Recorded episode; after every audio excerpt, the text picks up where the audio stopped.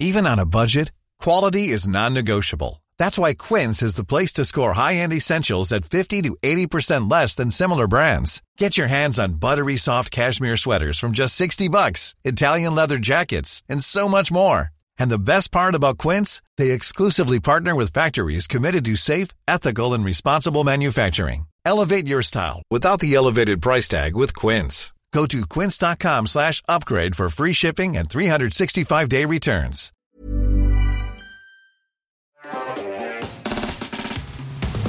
Ce que je vous expliquais, c'est que on essaye ici de pas vous inonder de trop de nouvelles dans l'IA, mais là, faut que, faut que, euh, voilà, faut que ça sorte. faut savoir que tout le monde a décidé de sortir en même temps les plus grosses nouveautés en novembre 2023. Euh, y compris OpenAI, qui lors d'une grande, euh, qui qu'on attendait depuis quelques mois, qui n'avait pas fait beaucoup de bruit, mais qui lors d'une grosse conférence a balancé dinguerie sur dinguerie. Et je dis pas ça pour faire comme les threads Twitter là, un peu énervant. C'est vraiment vraiment intéressant. Et c'est à chaque nouveauté, c'était un truc que j'attendais en fait. Et c'est ça où, je trouve qu'ils sont très très forts quand même pour arriver à se synchroniser sur l'attente des gens, ce qui est un truc qui est facile à planter. Là, tout ce que je vais vous présenter, euh, je vais le faire par ordre du plus évident, de, dont tout le monde parle, jusqu'aux trucs dont on parle moins, mais qui sont pour moi même encore plus intéressants. Et vraiment, chaque truc est impressionnant ou ou, euh, ou va vraiment changer quelque chose, y compris euh, nous pour la boîte. Enfin voilà, je sais qu'il y a beaucoup de choses qui vont nous être directement utiles et à vous aussi peut-être. Ce qui était assez marrant, euh, c'était de voir juste après la flopée de tweets de gens qui euh, expliquaient que leur startup euh, venait de disparaître. Ah oui, tout simplement. Mm. Quand quelqu'un me demande combien de startups n'ont pas disparu. en plus il a la tête aux parfaite. Non, je mais- faut, faut l'avouer, il y a énormément de startups et de, et de, de, de, de soi-disant applis euh, qui sont en, en réalité des euh, rip-off de, des API d'OpenAI avec juste un prompt ou deux qui change, clairement. Mais du coup, normalement, tu t'y attends un peu. Et on, on s'attend à ce qu'elles aient des durées de vie relativement faibles. C'est un peu comme euh, Apple, en fait, quand ils euh, implémentent Ouais. une super appli qui était sur l'App Store, mais en natif, avec leur propre version hyper intégrée. Bah voilà, c'est une boîte qui coule. Mais souvent, Apple, ça met 2-3 ans. Ouais, ouais. Là, c'est vrai qu'ils ont été rapides. Là, la durée, la durée de vie des startups, c'est zéro parce que comme vous allez le voir, il y a des fonctionnalités qui vont permettre de faire en sorte que on n'ait plus besoin de passer par des services extérieurs qui euh, viennent combiner euh, ChatGPT avec euh, de la vision, avec de l'intelligence, avec des prompts, etc. Là, ils ont imaginé un système de marketplace directement intégré en fait, où on peut créer des chatbots custom. Alors, qu'est-ce que c'est exactement? Est-ce que c'est du fine tuning Spoiler, non. Est-ce que c'est quand même quelque chose de très puissant malgré que ça n'est pas du fine-tuning? Oui. Euh, je vais vous expliquer ça en détail. Concrètement, quand on réfléchit à comment est-ce qu'on peut customiser le comportement d'un chatbot, on a accès à quoi? Tiffany, tu me dis si je dis de la merde. de, de ce que j'ai bien compris, on a accès, on peut modifier le prompt du système, qui est un- ce sont les premières instructions qui guident le plus le comportement d'un- d'un chatbot, la manière dont il va parler, et même dans son arbre statistique, où est-ce qu'il va se, où est-ce qu'il va se déplacer pour fournir des réponses d'experts dans tel ou tel domaine. On peut modifier des documents. Donc, par exemple, si le, chatbot a accès à des fonctions, comme c'est le cas euh, maintenant souvent, c'est-à-dire que c'est, plus seulement de la génération de texte, mais ça devient des assistants qui peuvent appeler des fonctions qui évoluent dans un, un univers sandboxé sur les serveurs d'OpenAI, eh ben, euh, on peut modifier euh, quels sont les, outils auxquels cet assistant a accès.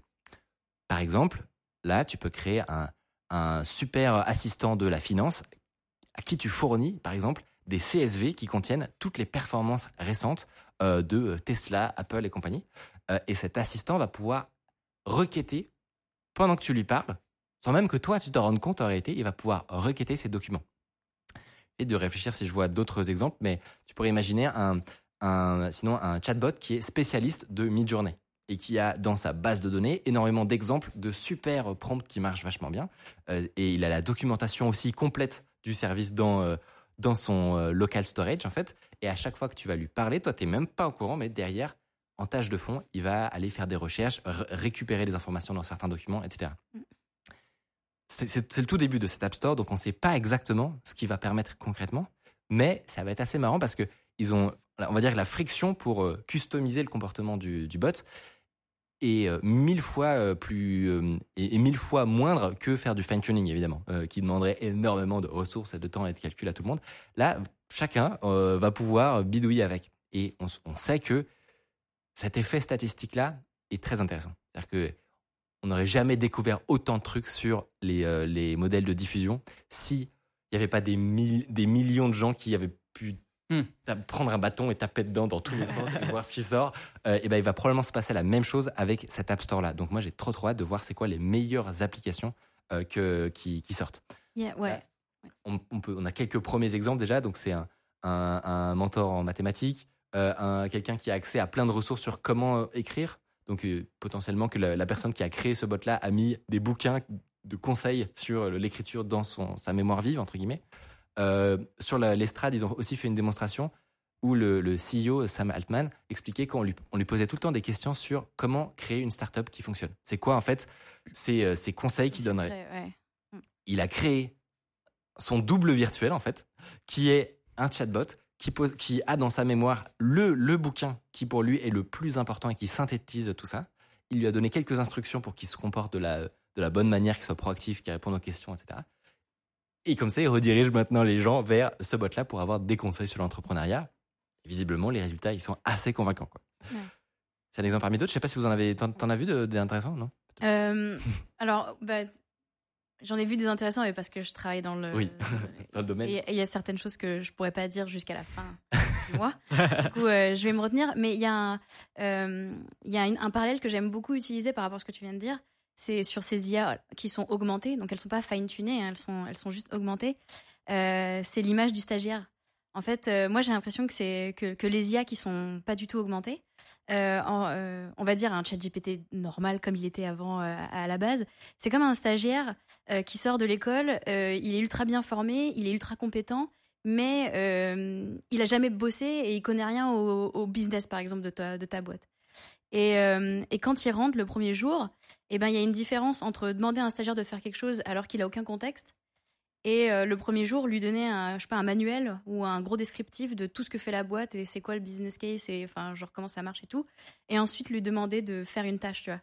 Et en fait euh, c'est juste ça c'est c'est tu donnes à ton stagiaire donc à ton IA toutes les connaissances dont elle a besoin et où est-ce qu'elle peut piocher. Et en fait ça limite ce qu'on appelle les hallucinations dont tu avais déjà parlé à l'époque ouais. qui est qu'en fait euh, les IA quand elles veulent répondre à une question euh, Parfois, elles sont complètement convaincues qu'elles disent euh, la vérité, alors qu'en fait, elles essaient juste de trouver la réponse la plus statistiquement Ouais. probable. Alors qu'en fait, euh, quand tu leur donnes euh, cette source Mm. d'information, elles sont obligées de chercher dans la source d'information la vérité.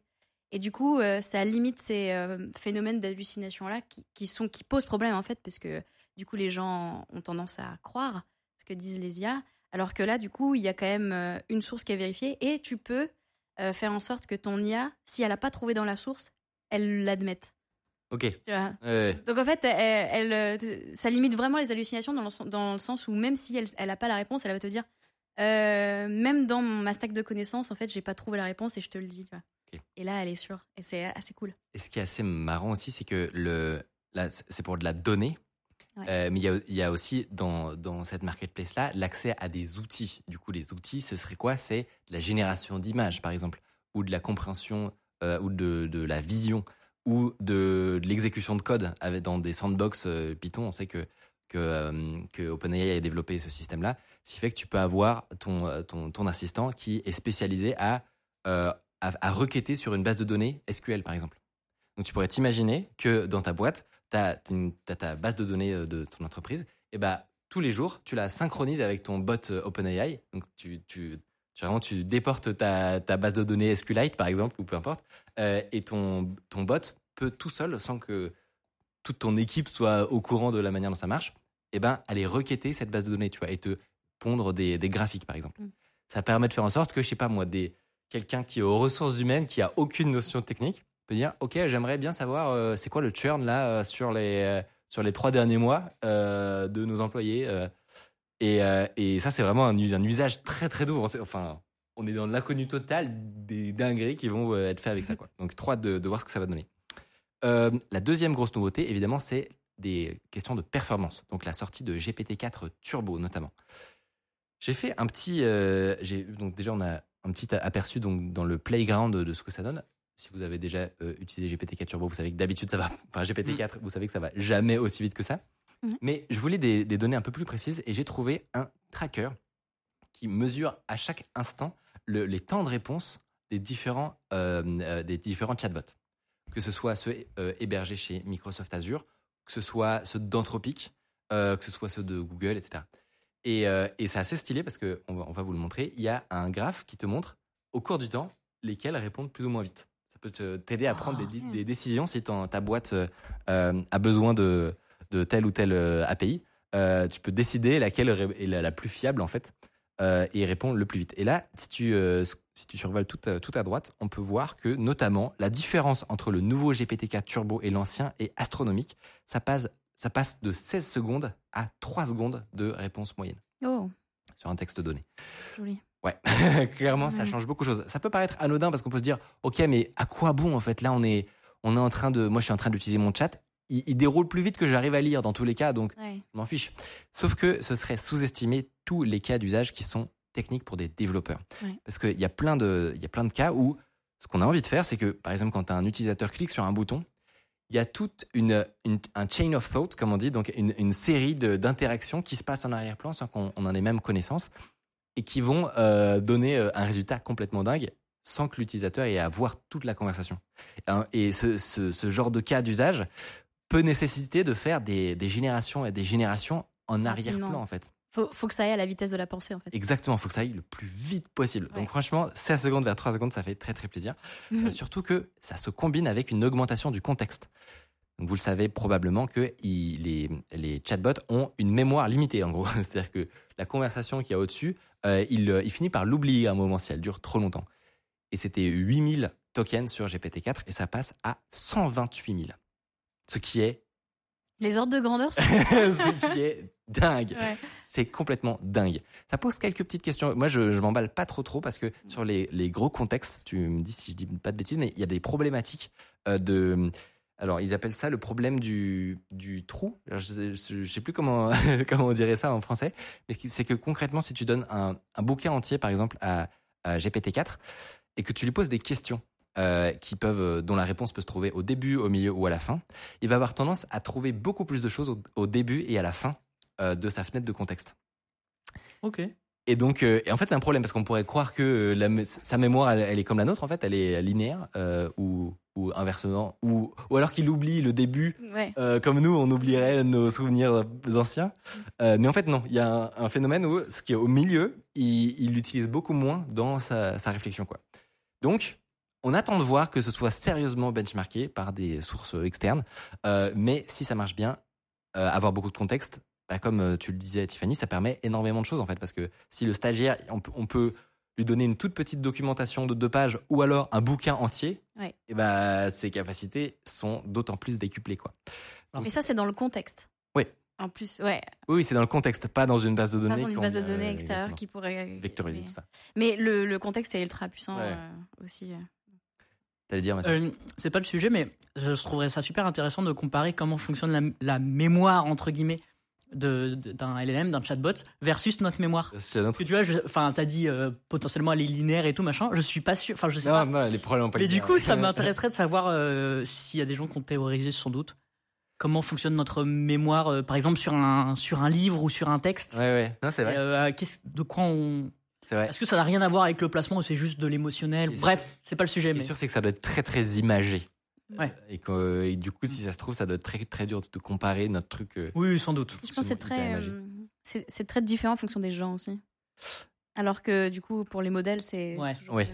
toujours le problème des humains, ça. Mais, Ils euh, sont différents, c'est chiant. Et la troisième nouveauté, c'est une baisse drastique du prix, ce qui fait très plaisir. On passe sur euh, GPT-4 à de 3, on, on passe à 3 centimes. Bon, en gros, c'est divisé par. Je vais, je vais résumer. Euh, Stadium explodes in joy. On a un petit retour audio, merci. Euh, pour, euh, pour GPT, en gros, pour GPT-4, les inputs, le prix des inputs est divisé par 3 et des outputs est divisé par 2. Bon, dites-vous que c'est c'est beaucoup réduit, voilà, Mais Euh, c'est euh, par token. Enfin, c'est pas. par token, ouais. ok. Mais comme tu peux en mettre plus, du coup. Bah exactement, tu peux te retrouver en fait à avoir tes coûts qui Ouais. augmentent. Mais pour la même, pour ce que tu avais avant, Ouais. ça te coûtera deux fois ou trois fois moins cher. Euh, mais oui, tu peux avoir un effet, euh, comment on appelle ça, un effet rebond en fait, où tu te mets à beaucoup plus utiliser de. Bah, je pense qu'il serait content hein, d'avoir un effet Je rebond. pense qu'ils misent là-dessus aussi, à mon avis. Euh, la nouveauté suivante, et là qui a donné à beaucoup de démonstrations très très sympas et très visuelles sur Twitter, ce sont les API de GPT Vision et de DALI 3 qui sont enfin sortis. Ça faisait un moment qu'on pouvait faire joujou avec dans l'interface native de, euh, du, chatbot. Euh, donc c'est GPT Vision, c'est le fait de pouvoir uploader une image et euh, d'avoir une discussion dessus. Exemple, vous prenez une photo d'une caisse à outils ou euh, d'un schéma et vous demandez à ChatGPT euh, quel outil je devrais utiliser ou, comment je, pourrais euh, euh, résoudre ce, schéma technique? Euh, et va aller pointer à tel ou tel endroit de l'image ce qui doit être fait. C'est très impressionnant et vous allez voir que ça, que une fois que c'est combiné avec le côté automatisation, parce que à partir du moment où il y a, qui dit API dit automatisation, dit qu'on peut le, aller le plugger à plein, plein d'autres choses, ça devient vraiment puissant. Euh, la première démo que j'ai vue, que j'ai trouvé géniale, c'est on the field, dodging one, two, de la three. com- du commentaire. Look at him Ah oui. The crowd is roaring. Can you believe this? He's taken on the whole defense. He's a one man show, ladies and gentlemen. He shoots. Go! Messi, Messi, Messi! Unbelievable. What a goal. What a goal. sait que c'est Messi. Glorious. Absolutely glorious. The stadium explodes in joy. Ouais. This is football magic at its finest. Only Messi. Only Messi. Goal, goal, goal. Ah, mais le, le plan d'avant, il the était de loin. Dodging one, Ouais, franchement, c'est vraiment très très impressionnant. Et concrètement, comment ils ont fait ça? Ils ont pris la vidéo, ils ont pris une frame euh, toutes les euh, toutes les quarts de seconde, je crois, ou quelque chose comme ça, et il les a données à l'API de chat de GPT Vision en lui demandant de décrire probablement quelles étaient les, les actions euh, dans le dans le jeu. Ce qui et à- en fait, à partir du moment où tu as cette brique là, où tu peux avoir un flux vidéo continu Ouais. et en tirer un- une suite d'actions de qu'est-ce qui se passe à l'écran, qu'est-ce qui rentre dans la scène, qu'est-ce qui sort, etc. Ben, juste, tu- c'est fou. C'est juste tout ce que tu peux en faire est fou. Là, dans ce cas-là, ils ont, ils ont imaginé un commentaire en direct de, de, euh, de- d'une, régie de foot, mais on peut imaginer plein d'autres concepts. Il y a une autre, une autre démo qui est sortie qui était euh, la même, la- l'équivalent, mais avec une webcam. Concrètement, il a fait en sorte que toutes les secondes ou toutes les deux secondes, il y a une photo de sa, web- sa webcam qui est prise et c'est envoyé à GPT Vision qui va décrire ce qui se passe. Euh, donc là, il le voit, il prend un objet et il le met devant, devant sa webcam pour voir ce qui se passe. Hmm. Et t'as GPT Vision qui euh, obtempère et qui explique qu'il vient de prendre sa boîte de Raspberry Pi. C'est assez, C'est assez fou, ouais. c'est assez dingue parce qu'en gros, la, la, la brique, on, on vient de trouver la, une brique supplémentaire dans notre, euh, dans notre set de Lego en fait.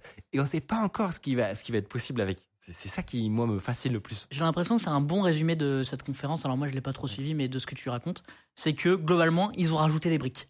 Ça. Ils ont, ils ont pris leur boîte de Lego et fait, ben voilà, maintenant on a des nouvelles briques à vous présenter. Euh, dans- vous les avez à disposition. euh, Amusez-vous. démerdez-vous. Amusez-vous, démerdez-vous. euh. J'ai l'impression que c'est un peu le résumé. Mais en fait, c'est super simple parce que c'était ce qui manquait un peu. Euh, en fait, on voyait le potentiel de ChatGPT et tout ça, et on a vu toutes ces entreprises se monter très rapidement pour faire ce genre de choses-là.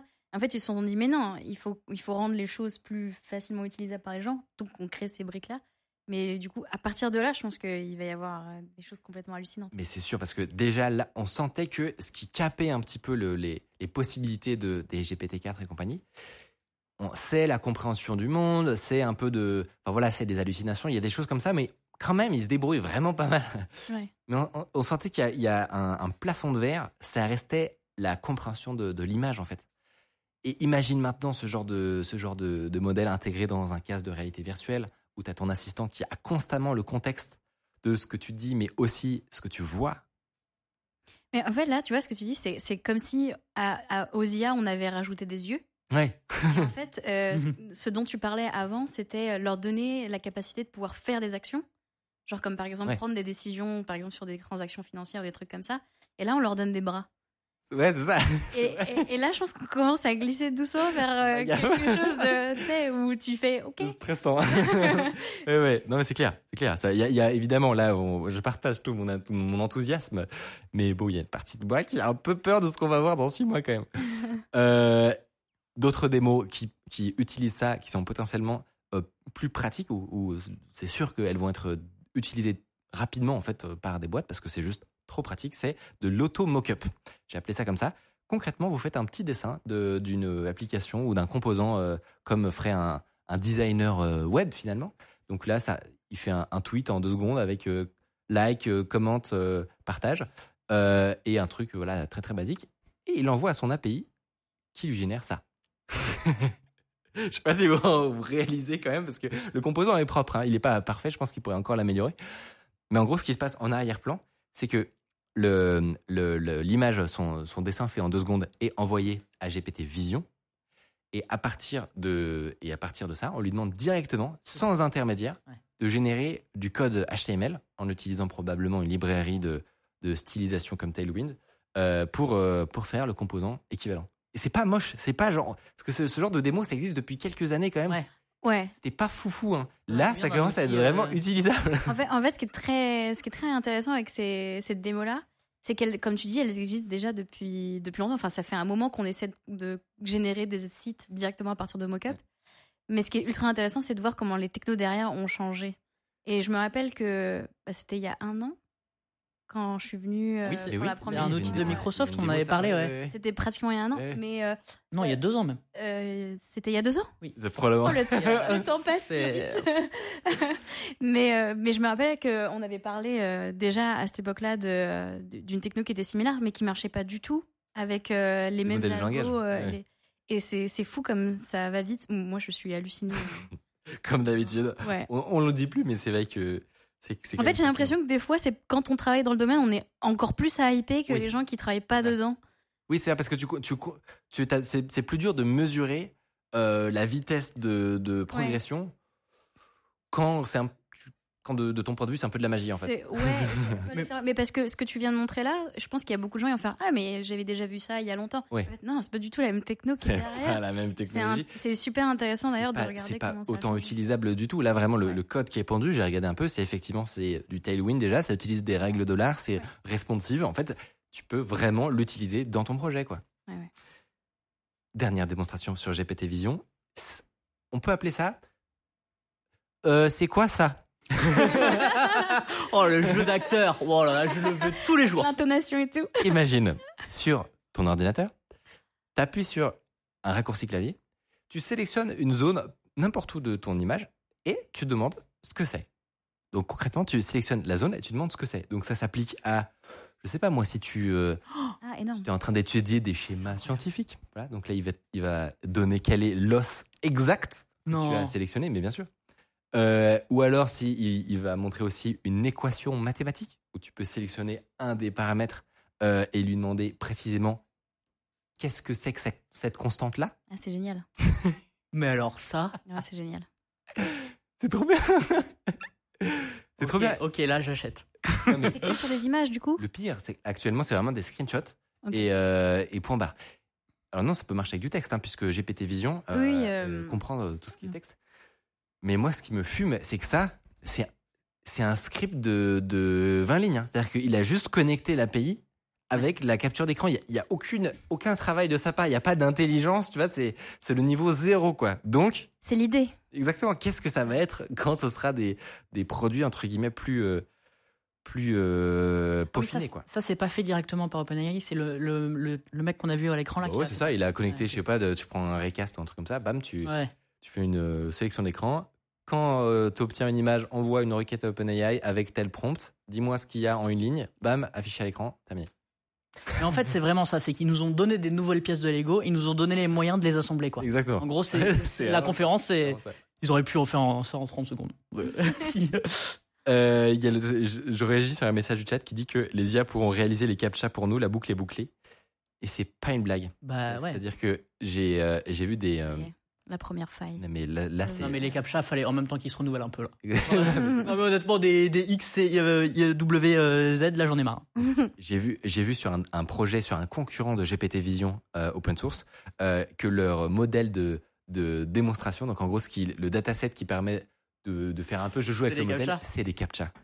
En gros, vraiment, Moi, ce modèle, je suis sûr que tout le monde te le je demande pense dans le c'est chat. Bakliyama, à mon avis. Ok. Euh, et je sais pas si c'est celui-là ou si c'est un autre. Mais en gros, tu t'installes t'installes le modèle et le premier truc qu'on te propose de faire, c'est de craquer les captchas. je trouve ça juste le, le pied de nez à mourir de rire. Euh, mais oui, ça pose question. Hein. C'est pas sûr qu'on aille, qu'on- qu'ils a- réussissent à faire une version suivante de Captcha. hein, franchement, Ouais. ça va devenir très compliqué. Salut. Si vous appréciez Underscore, vous pouvez nous aider de ouf en mettant 5 étoiles sur Apple Podcast, en mettant une idée d'invité que vous aimeriez qu'on reçoive. Ça permet de faire euh, remonter Underscore. Voilà, telle une fusée. J'enchaîne parce que je veux, c'est Ah, que le début. ok. Ah non, non, non, non, il y a On encore. peut-être euh, arrêter de poser des questions. J'ai envie d'interagir. non, je, vais, je vais aller un peu plus vite, mais honnêtement, il y a, il y a encore des, des, des trucs dont on a moins parlé qui sont pour moi vraiment intéressants. Le, le point suivant qui est un peu passé sous silence, c'est que on a maintenant un modèle directement dans l'interface de ChatGPT qui est all-in-one, dans le sens où avant il y avait la version normale, la version qui peut accéder à Internet, la, la version qui peut générer des images avec DALI 3, la version qui peut exécuter du code dans un, dans un environnement Python euh, avec Data Science. Tout ça est maintenant réuni dans un seul modèle qui peut tout faire en fait. Ce qui permet de débloquer des euh, nouveaux usages qui n'existaient pas. Par exemple, un tru- un- un- quelqu'un a fait la démonstration, il a envoyé euh, sa photo, il lui a demandé de générer un avatar avec. Euh, donc juste drag and drop Ah, dans, euh, dans. ChatGPT. Est-ce que tu peux me Ah, cool. générer un, un avatar? Et bim. Alors que avant, il aurait fallu lui demander une description précise de la photo, ensuite de générer un prompt pour Dali et ensuite de faire un avatar. Là, c'est, on, on va dire que comme tu le dis euh, ju- justement, ils ont connecté tous les trucs, euh, ce qui débloque des, des, des nouveaux, des nouveaux usages qui Ouais, n'étaient pas possibles avant. Attention, en vrai, c'est un peu de la triche parce que c'est pas de l'image to image, c'est de l'image to texte, to texte to image en fait. Ah, Bah oui, parce qu'en fait, en, Ah oui, en arrière-plan, Ouais. ce qu'on voit pas, c'est tous Ah les oui. prompts cachés que lui utilise. Euh, et en fait, il, il décrit l'image à partir de laquelle il fait un avatar. Donc parfois, ça marche moins bien. ok. Ah Ouais, oui, le- c'est bien de le savoir en vrai. Bah ouais, c'est bien de le savoir. Ouais. Et il y a que ici qu'on vous le dit parce que sur le sur le, le monde, tweet, euh, évidemment, sur le- Et, il, il va direct. euh, exactement le, le tweet, il est en mode c'est génial, c'est une révolution, le monde va changer. Dans les faits, ça marche une fois sur trois. Euh. Parce que t'as essayé de le faire parce du que coup. j'essaye évidemment, mais, mais c'est cool. Non mais c'est Alors c'est tout le monde va vouloir voir ses avatars, mais euh, Euh, nouveauté d'après, c'est le text-to-speech. Et ça, c'est vraiment, vraiment cool. Pour l'instant, il y avait en gros que Eleven Labs, qui est une euh, entreprise spécialisée en text-to-speech, qui arrivait à un certain niveau de qualité, donc à produire de- des voix humanoïdes euh, qui soient pas trop malaises. c'est pas mal quand même. C'était impressionnant, vraiment, c'était On impressionnant. l'a déjà utilisé sur Underscore. On l'a déjà utilisé Dans des vidéos. pour Dans des faire vidéos. pour faire des outros d'Underscore que je pouvais pas tourner. Euh, bon, ça se voit un tout petit peu, mais et ça coûte un petit peu cher à la requête, Ah, mais c'est quand même assez impressionnant. La version d'OpenAI, elle est seulement disponible sur 6 presets, mais qui marche très très bien. Euh, et pour le coup, c'est deux fois moins cher. C'est quoi C'est bon, 6 presets, ça veut dire quoi? C'est-à-dire qu'en gros, il y a six voix différentes. D'ailleurs, j'ai fait une petite, euh, une petite génération pour vous, pour vous montrer un petit peu à quoi euh, on peut s'attendre. Tout simplement, j'ai pris un des, un des presets et je lui ai fait dire une phrase. Si tu arrives à l'envoyer. Salut underscore. J'espère que le chat va bien et que Micode raconte pas trop de conneries pour une fois. Allez, ciao les skip kiddies. Et- Mais du coup, on peut pas entraîner sa propre voix. Non, c'est pas c'est pas fait pour ça. C'est fait pour avoir une, voix ultra crédible. Parce que là, euh, les intonations, les, les points d'exclamation, les trois petits points modifient vraiment le- la manière dont euh, la personne parle. Et franchement, très quali, moins cher, très réactif. Moi, je, je prends. Euh, et le- les deux derniers, je, je vais rapidement sur la fin. Non, t'inquiète, prends ton temps. Et euh, les deux dernières annonces vraiment cool, c'est des intégrations dans les interfaces. Vais expliciter ce que ce que ce que c'est exactement. Et une, nou- une nouvelle version de Whisper, Hmm. qui est un modèle open source très très cool. Je, je m'explique. Euh, personne n'en a parlé de ça, mais pourtant c'est assez original, j'ai trouvé, comme manière d'utiliser euh, un modèle comme ChatGPT et le- leur système de fonctions. Concrètement, des développeurs vont pouvoir intégrer dans une, une web app un, un assistant qui n'est pas juste euh, une petite boîte de discussion dans un coin, euh, qui est le truc surutilisé, qui fait un peu chier tout le monde en fait, mais, que, mais faire en sorte que cette discussion-là ait un réel impact sur l'appli. Ils ont fait la démonstration euh, en, en live justement de, de ce que ça pourrait donner par exemple sur une appli euh, de, de conseil de voyage. Donc, concrètement, tu es là à, discuter avec ton assistant qui te prépare ton voyage à Paris et tu vas lui demander, je sais pas si tu as la vidéo, Thiel, trop bien. Tu vas lui, euh, tu vas lui demander une série de conseils. En vrai, je pense que tu peux avancer un peu parce que ça met un peu de temps à arriver. Ah bah non, trop fort. Euh, tu vas lui demander euh, peut-être 10 endroits que tu pourrais visiter sur la ville de Paris. Et plutôt que de simplement te donner les 10 endroits tout cuits, il va dynamiquement pouvoir modifier la page web sur laquelle tu es et la carte qui est à droite et te rajouter des petits points d'intérêt qui correspondent aux endroits. Je sais pas si vous euh, si on regarde un petit peu dans, dans l'interface. Euh, en fait, c'est donc il a il a c'est un peu plus petit. On mettra on mettra euh, on mettra ça plus gros sur sur le, la, la VOD. Mais concrètement, l'interface ressemble à ça. Il y a une carte à droite, un assistant à gauche, et plutôt que de simplement avoir d'un côté l'assistant, de l'autre ton appli, il y a une intégration forte en fait, et la- euh, et l'assistant peut aller modifier Ah, ok, La j'ai carte. compris. Et y rajouter les éléments. Par exemple, si tu lui dis euh, non, euh, c'est trop loin pour moi ce point. euh, Hop, ton, ton petit point sur la carte, il va euh, se déplacer pour te proposer d'autres choses. il va déplacer le monument. il, il- il prend un autre exemple où il met un fichier PDF dans la conversation avec ses billets. Et hop, le, le- les données du, Ah, du PDF sont, li- le- li- font- sont lues automatiquement par ChatGPT et ensuite sont intégrées dans un composant de l'interface avec le, le- les bonnes heures et les, les- le bon aller-retour, etc. pour te générer, voilà, Hmm. comme, comme on peut voir à droite. Lui est modifiable par l'assistant. Ouais, c'est ah, Un peu flippant. Ouais. Mais Et ça, c'est ouvert ou pas c'est stylé. En fait, le, concrètement, ce qu'ils que- utilisent derrière, c'est leur système de fonction euh, et de JSON euh, validé. Donc concrètement, euh, voilà, faites pas de conneries.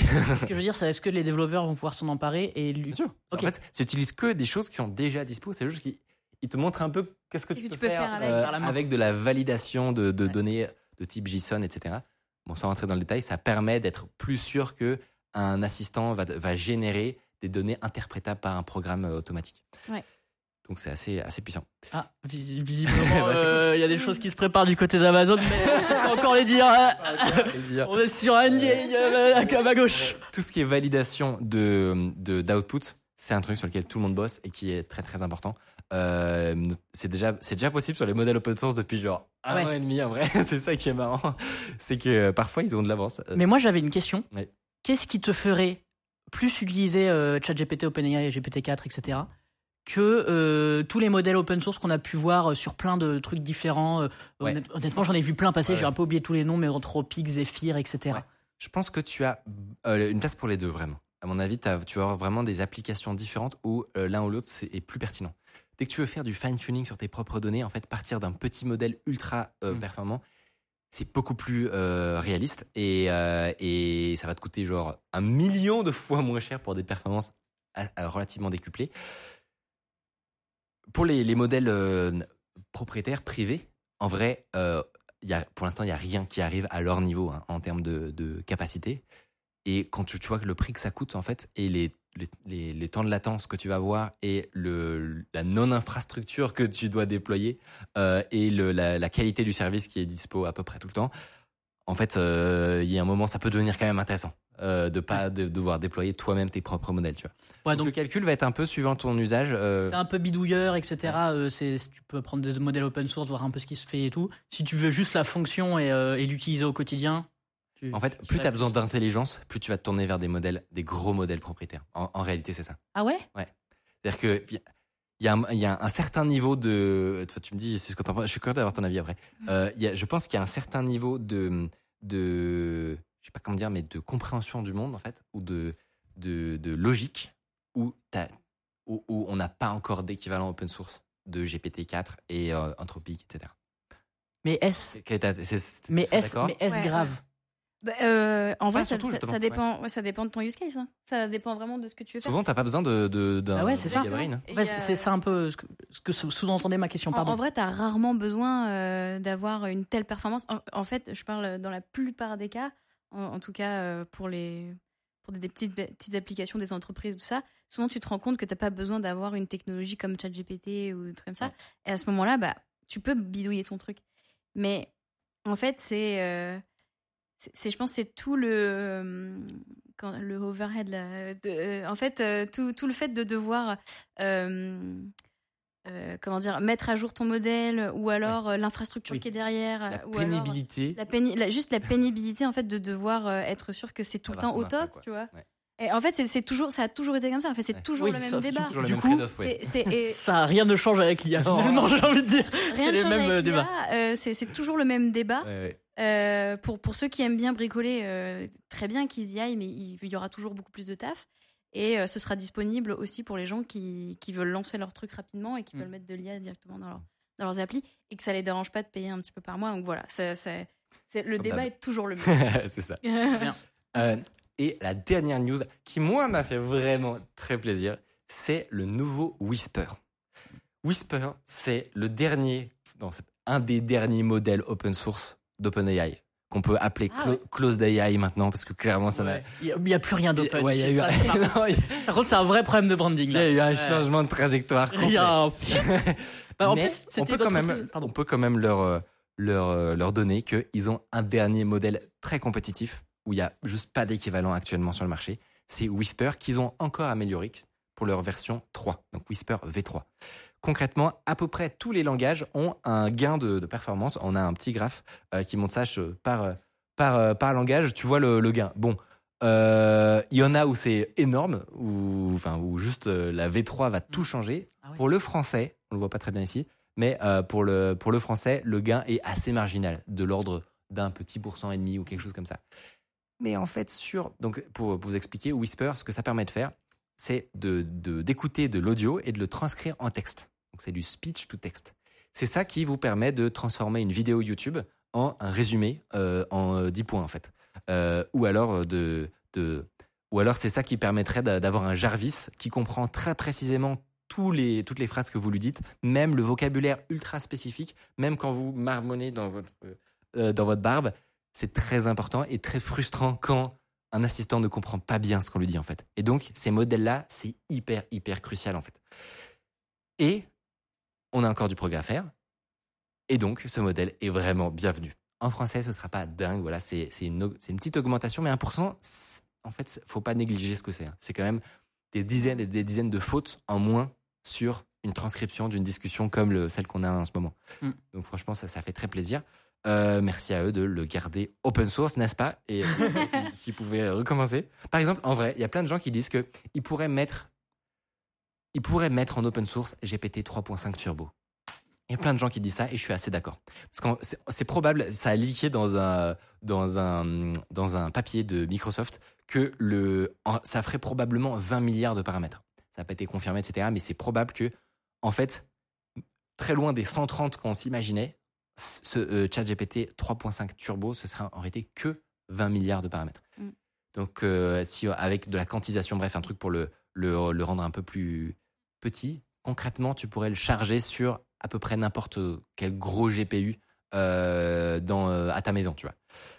C'est pas sûr qu'ils vont le faire, j'y crois même pas trop, mais ce serait vraiment un. Mais s'ils le publient, est-ce que euh, tu peux pas savoir un peu leur, mé- leur méthode de travail, d'entraînement des. Non? Non. Je pense que les gens ils veulent juste les poids. Voilà. Oui, oui, évidemment, mais t'as des effets de bord, forcément. Enfin, je pense que c'est un des trucs que tu réfléchis. Non, je, je, Non, mais bonne question. C'est une bonne question. Peut-être qu'ils veulent garder le secret Bah. de leur entraînement, etc. Mais franchement, ça, ça serait. Ah, bien. moi, ouais, Ils c'est remonteraient dans le cœur de beaucoup de gens euh, s'ils faisaient ça. On verra. C'est vrai qu'ils se sont un peu fermés dans le cœur des gens. là. Mais oui, là, c'est franchement. euh, Alors que Facebook est devenu un, Mais oui. un bon élève. Et c'est Alors dingue. qu'à la base, c'est Facebook quand même. Mais hein. c'est dingue comment Meta, là, en quelques mois dans la sphère tech, a pris un. Et a du pris coup- des points. Conclusion. Si vous êtes une boîte tech que tout le monde déteste, vous open sourcez un truc, les gens vous aiment bien. Exactement. Non mais Ça prend un Facebook. peu de temps. Exemple Non, de mais c'est Facebook. vrai, Mais c'est vrai. Bah, les. Voilà. Les. les, les- on rend. Je sais pas. Je sais pas si c'est Et la conclusion. mais- la, ouais, si c'est une bonne conclusion, si ça donne de l'espoir dans la vie, mais je sais pas. Euh, je sais pas si ça donne de l'espoir dans la vie, mais c'est tout à fait vrai. Ah oui, c'est vrai. Ouais. Tout à fait vrai. Et le- les, les seules petites euh, déconvenues, enfin le, les seuls trucs qui m'ont un petit peu déçu, c'est qu'il n'y a pas de diarisation. Ce qui est aussi un truc très important, c'est le fait de pouvoir repérer qui parle dans une conversation à plusieurs. Ah oui. Par exemple, euh, quand je passe underscore dans Whisper, eh ben, il a un peu de mal à savoir que c'est Tiffany, Mathieu ou moi qui est en train de parler. Et il y a, voilà, il y a des petits, Ah ouais euh, des petits overlaps, etc. Non, ça marche, mais en gros, tu dois rajouter des, des algos et des technos par-dessus Hmm. euh, le modèle qui ne le gère pas nativement. C'est un peu dommage. Euh, et, euh, et, et j'aimerais bien que, que ouais, j'aimerais bien qu'ils bossent un peu là-dessus, quoi, parce que c'est bon, quoi. Euh, non, je rigole, je pompe leur travail gratuit.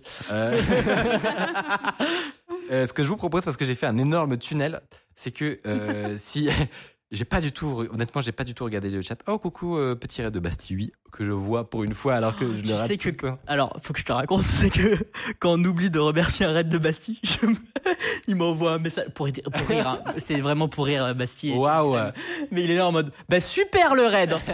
Et bah, Mais- pour une fois, et comme quoi, il nous raid toujours. Il arrête pas de nous raid. Alors ça, c'est sympa quand Il dit, il leak. même. Il- Tu Mais non, mais il continue de DM. il, il continue de nous, nous raid. C'est quand même sympa.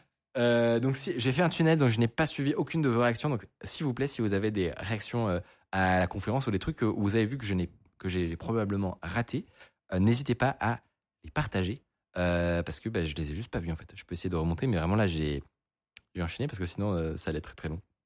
Diarisation avec un H. Non, non, pas ça. C'est vrai que quand j'ai entendu le mot pour la première fois, je me suis dit, tiens, est-ce que c'est le meilleur mot qu'ils aient choisi pour décrire la chose? En anglais. Diarize.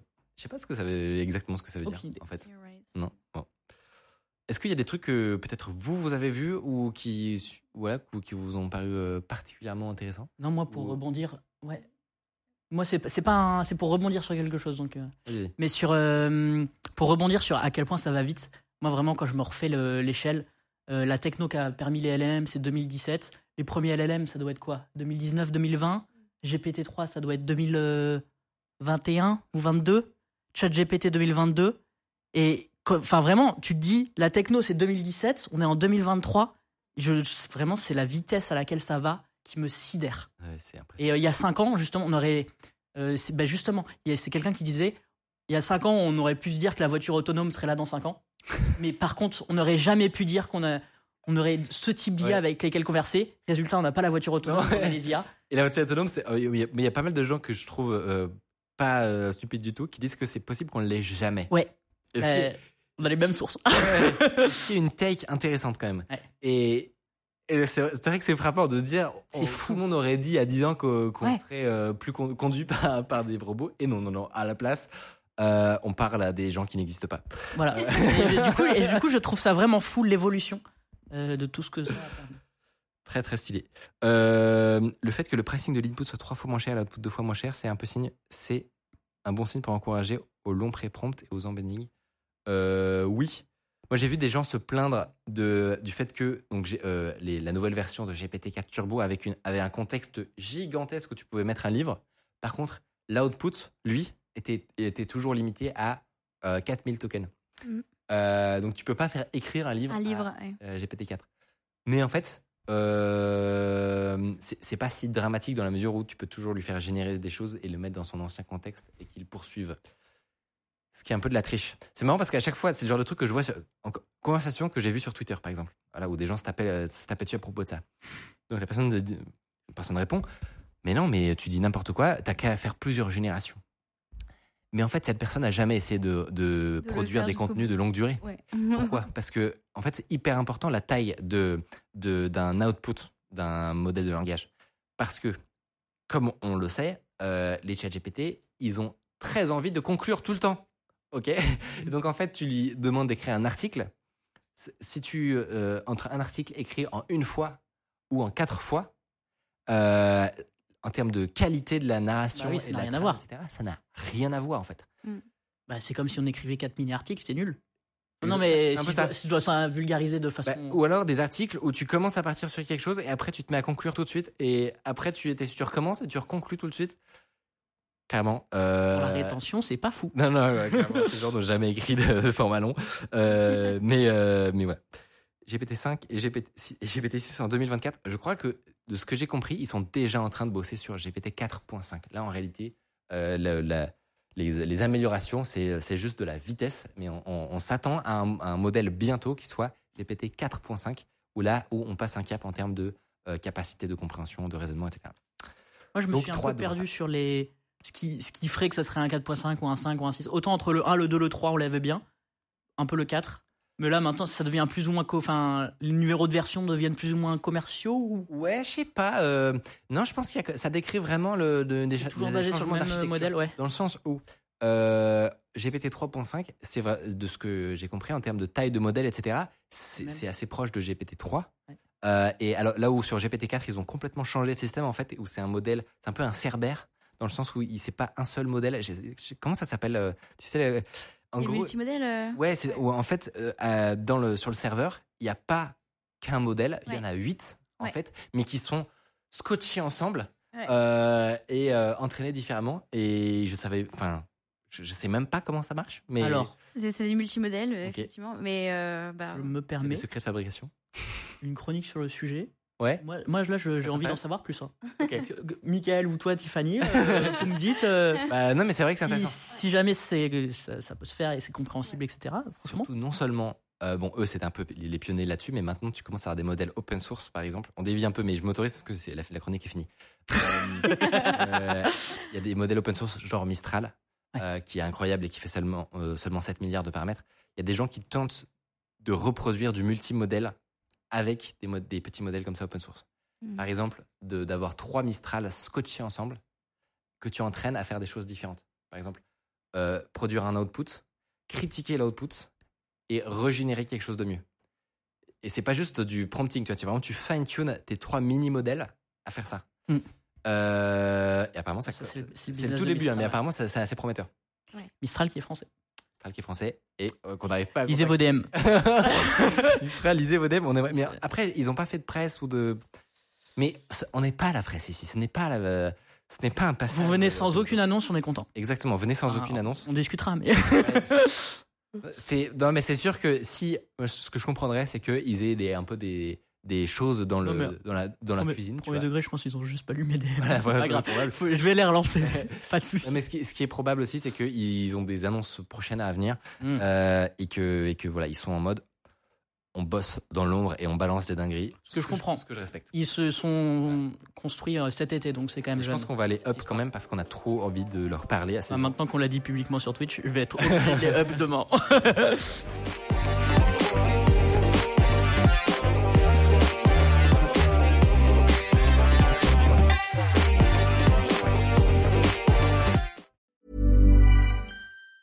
Planning for your next trip? Elevate your travel style with Quince. Quince has all the jet setting essentials you'll want for your next getaway, like European linen, premium luggage options, buttery soft Italian leather bags, and so much more. And it's all priced at 50 to 80% less than similar brands. Plus, Quince only works with factories that use safe and ethical manufacturing practices. Pack your bags with high-quality essentials you'll be wearing for vacations to come with Quince. Go to quince.com slash trip for free shipping and 365-day returns.